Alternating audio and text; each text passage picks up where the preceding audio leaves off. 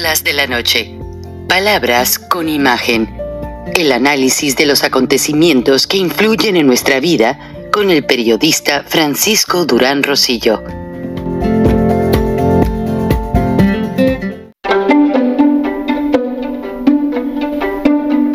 Durán Rosillo eh, te saluda y los saluda a todos ustedes, su amiga María Celeste Raraz, para invitarlos a que se suscriban a mi canal de YouTube María Celeste Raraz, tal como mi nombre, donde les informo todas las semanas eh, sobre entrevistas que tienen un tema que ayuda a mejorarnos como personas y de paso son interesantes. Las pueden encontrar en mi canal de YouTube, así que los espero. Y se suscriben gratis. Sí, amigos, no está para menos, pero resulta que nuevamente senadores republicanos y algunos demócratas están nuevamente urgiendo a la administración Biden que por favor, bueno, no por favor, lo están exigiendo jurídicamente hablando, eh, imponga sanciones y juicios a los funcionarios del gobierno mexicano, obviamente el de los abrazos, no balazos, que están protegiendo a los carteles del narcotráfico, que están intoxicando y matando a casi más de 100 mil adultos jóvenes con las drogas del fentanilo y los opioides. Ya la situación se ha vuelto tan crítica que todos los patrulleros y las ambulancias cargan unas eh, inyecciones para contrarrestar la acción letal de estas drogas. Pero acuérdense que en, la composición de estas drogas, los carteles mexicanos le ponen hasta arsénico, eh, drogas para dormir a caballos, hacen una combinación terrible. En una declaración de un testigo de la DEA hace unos meses, este dijo que el Chapito hizo una nueva fórmula supuestamente y le dio uno de sus lugartenientes a que probara la pastilla. El hombre murió más tarde. Y todos los miembros del cartel le dijeron a Ovidio Guzmán, oye, detenemos el cargamento, va a matar mucha gente. Y dijo, no, mándenlo a Estados Unidos. Déjenme, y lo repito en inglés, porque esto es algo aberrante. For my English speaking audience, I am refreshing and a declaration of a DEA eyewitness who was in Mexico as an informant of the Drug Enforcement Administration, and he saw how Ovidio Guzman, the son of Joaquin Guzman Loera, El Chapo Guzman, who is already in jail in Colorado, this son of El Chapo Guzman create a new formula for the fentanyl pills that they produce in Mexico and smuggle into the United States illegally and are killing tens of thousands of Americans every day. Well, this eyewitness says that Ovidio Guzman says to one of his followers or his employees, uh, try one of the pills to see how the effect works. The pill was so strong, and the man who take it died couple hours later. And the members of the Sinaloa drug cartel asked to El Chapito if they stop the smuggling of hundreds of thousands of pills into the United States, and he says, no, let them go. Who cares? I can't believe it. That really makes me infuriated because many young adults are passing through this irresponsible situation. Well, senators and congressmen and the majority Republicans are asking the Biden administration put sanctions and bring to the court of law the corrupt Mexican politicians who are protecting the drug cartels. Let me go back to Spanish and I come back with the translation because it's unbelievable how many thousands of people listen to me and they are English speaking people who likes to learn Spanish and vice versa. Así es, amigos, la situación está muy difícil y como lo vamos a ver en la historia de Fox News con las declaraciones de estos congresistas, la situación es cada día más urgente. Y Joe Biden, quien está más preocupado, por defender a su hijo Hunter Biden, quien ya se declaró culpable de algunos de los cargos que se le implican.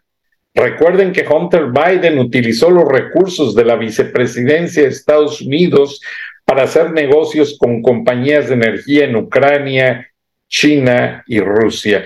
Esto es bien delicado.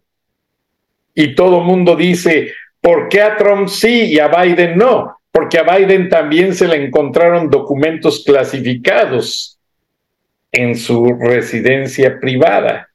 Y de eso el FBI no ha querido hacer nada, o más bien les están prohibiendo hacer algo. Sin embargo, hubo algo que me llamó la atención. El FBI, el Buró Federal de Investigaciones, dijo que le iba a tomar más de dos años a investigar en detalle la situación de los ataques al Capitolio el 6 de enero, ya que a Donald Trump le surge hacerle cargos, le surge meterlo a la cárcel, están con unas ganas y unas ansias de destruirlo políticamente hablando. Y eso le ha dado a Trump una popularidad que sigue liderando las encuestas de opinión como candidato favorito de los americanos. Vamos a ver la historia en Fox News y volvemos a los comentarios. Y aquí tenemos la historia de Fox News eh, publicada hace unas horas Bill Illusion back at his post, Brownsville, Texas, today, where he's been most of the week. Bill, hello. Bill, good morning to you. Look, it is well established fact that fentanyl is mass produced in Mexico by Mexican drug cartels in their labs using chemical precursors which are imported from China. But Mexico's president says they got nothing to do with that and it's all the U.S.'s problem. Here's what he said in part, quote, take a look. Here, we do not produce fentanyl, and we do not have the consumption of fentanyl. Why don't they? Wednesday in the LA. They are now facing federal charges and potential life in prison if convicted. It's also pouring in through the ports of entry. Take a look at these images. No. Nogales, Arizona. CBP officers at the port of entry there seizing almost 550,000 fentanyl pills in just a two-day span this week. All of those pills hidden in drug smugglers' vehicles coming in from Mexico. CBP has now seized more than 12,000 pounds of fentanyl at ports of entry just since October 1st. Again, almost all of that coming in from Mexico. In the meantime, take a look at this video. The bodies of the two deceased Americans who were killed in that cartel attack last Friday finally back on U.S. soil. This took place yesterday here in Brownsville at the port of entry. The bodies of Shaid Woodard and Zindell Brown returned to U.S. authorities. They're back here in the U.S. where they were un- where they will undergo autopsies here in the U.S. And the cartel is now allegedly apologizing for this attack. Lastly, take a look at these images. This was a remarkable development the Gulf Cartel reportedly tied up five of their own sicarios, uh, left them near a truck, and left a handwritten apology on the windshield, essentially saying those five men were responsible, they were undisciplined, and they acted without orders from the cartel. They issued an apology to the families of the Americans and to the family of the innocent Mexican woman, the bystander who was killed during that gunfire. Back out here live, circling back one more time to the Mexican, uh, Mexican president comments that fentanyl is not produced in his country. Well, just three weeks ago, the Mexican army announced that they busted, quote, the largest fentanyl lab on record in the northern city of Culiacan. So the Mexican president may want to check with his own military to find out what's happening inside of his own country. Yeah, we'll send advice. it back to you. Bill, thanks. Nice to see you. Del corresponsal en Brownsville, Texas. Andrés Manuel López Obrador dice que en México no se produce fentanil, que ese es un problema de los Estados Unidos. Y vean lo triste. Días atrás, la Secretaría de la Defensa reporta haber descubierto el laboratorio más grande de fentanilos nunca antes visto en la historia de México. ¿A quién le hacemos caso? ¿A Luis Crescencio Sandoval de la Sedena o a López Obrador que está tapando todo? Ahora sí que López Obrador es tapadera de todas sus porquerías, toda su corrupción.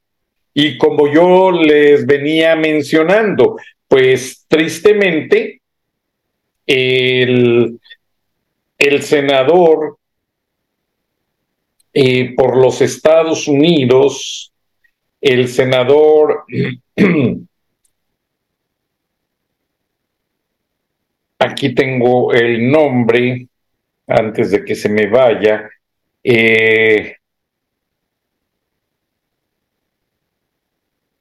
lo apunté aquí en mis datos, el senador por Tennessee, Bill Haggerty, quien encabeza una comisión con varios senadores republicanos como Jim Risch de Idaho, Marco Rubio de la Florida, Ted Cruz de Texas, Marsha Blackburn de Tennessee, John Barrazo de Wyoming y este último miembro del liderazgo republicano.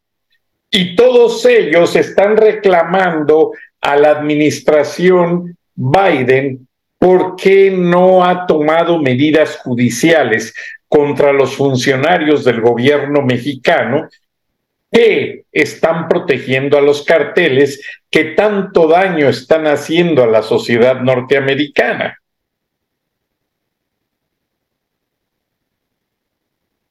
Esto le puede costar mucho. Hace unos días en un programa le puse una gráfica de Joe Biden con el gobernador de California. Los dos sentados en una banca platicando.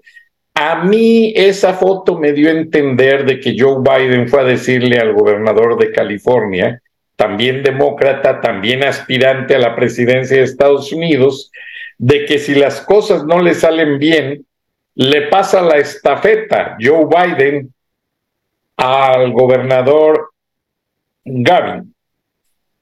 Y yo siento que ahí hay cosas escondidas, porque ya hoy, eh, más bien ayer, Hunter Biden reconoció parte de su culpabilidad, ya se los había mencionado, con los negocios sucios que hizo mientras su padre era vicepresidente de la administración Obama con compañías de gas de Ucrania, Rusia y China.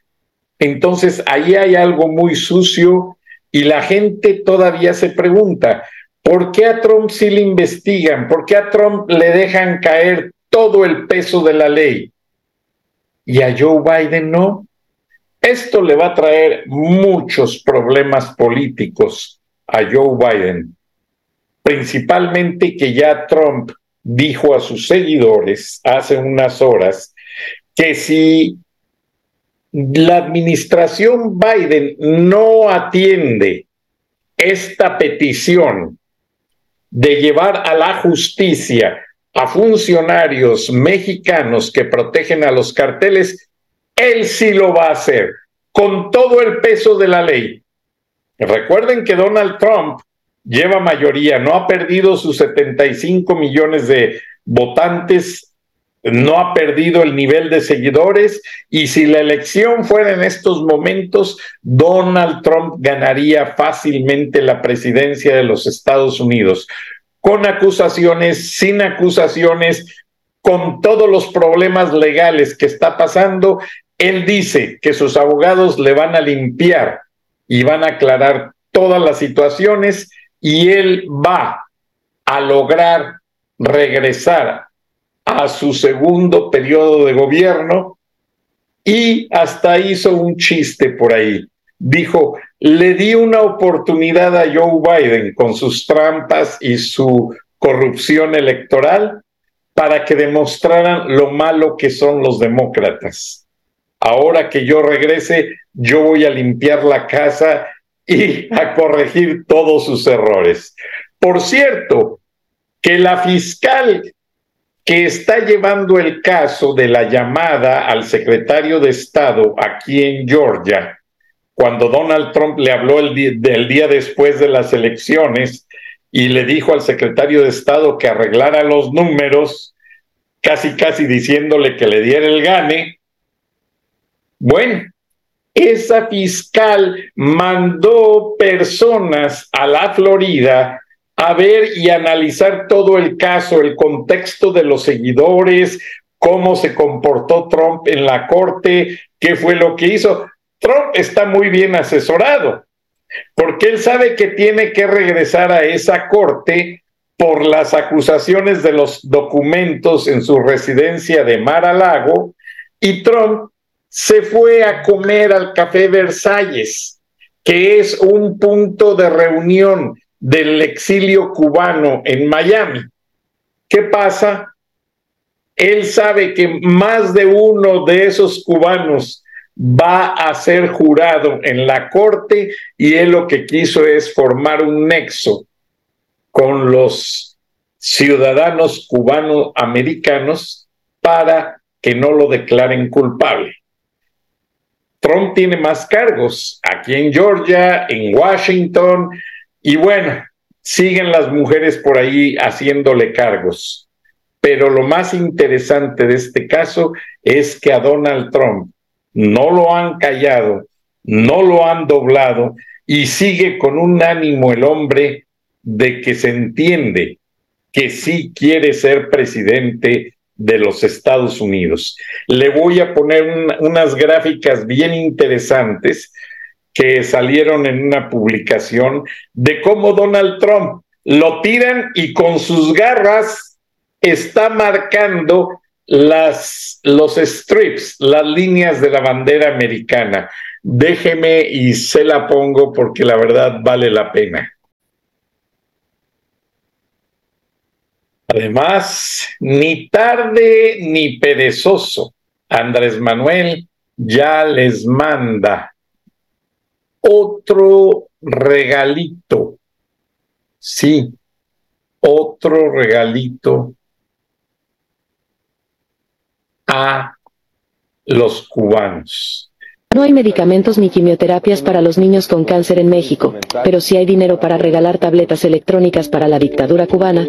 El gobierno de México donó 8.000 tabletas electrónicas a Cuba, que según ellos, se usarán para la recolección de datos censales en el país cubano. Desde aquí ya les podemos decir que esta donación es otro desvío de recursos de nuestro país para seguir financiando a la dictadura cubana. No olvides seguirnos para más información al instante. No hay medicamentos ni quimioterapias para los niños con cáncer en México, pero sí hay dinero para regalar tabletas electrónicas para la dictadura cubana. El gobierno de México donó 8.000 tabletas electrónicas a Cuba, que según ellos, se usarán para la recolección de datos censales en el país cubano. Desde aquí ya les podemos decir que esta donación es otro desvío de recursos. Increíble, amigos. Increíble. Y así han estado enviando petróleo, vehículos, armas, medicinas, alimentos no perecederos. Durante la pandemia, López Obrador mandó 28 mil tanques de oxígeno. Saqueó las bodegas del ISTE y del seguro no le importó para mandar oxígeno a los cubanitos. No tenemos nada contra ellos, pero es muy triste de que en México mucha gente estaba pereciendo. ¿Qué sentirán las familias que perdieron un padre, una madre, un tío, un hermano por culpa de este dictador? Ya no tiene nombre la situación. Lo que sí tiene nombre es la democracia y debemos hacerla valer con justicia y libertad. Buenas noches, buenos días, gracias, nos vemos y nos escuchamos mañana. Hasta entonces. Frank Durán Rosillo eh, te saluda y los saluda a todos ustedes, su amiga María Celeste Raraz, para invitarlos a que se suscriban a mi canal de YouTube María Celeste Raraz, tal como mi nombre, donde les informo todas las semanas eh, sobre entrevistas que tienen un tema que ayuda a mejorarnos como personas y de paso son interesantes. Las pueden encontrar en mi canal de YouTube, así que los espero. Y se suscriben gratis.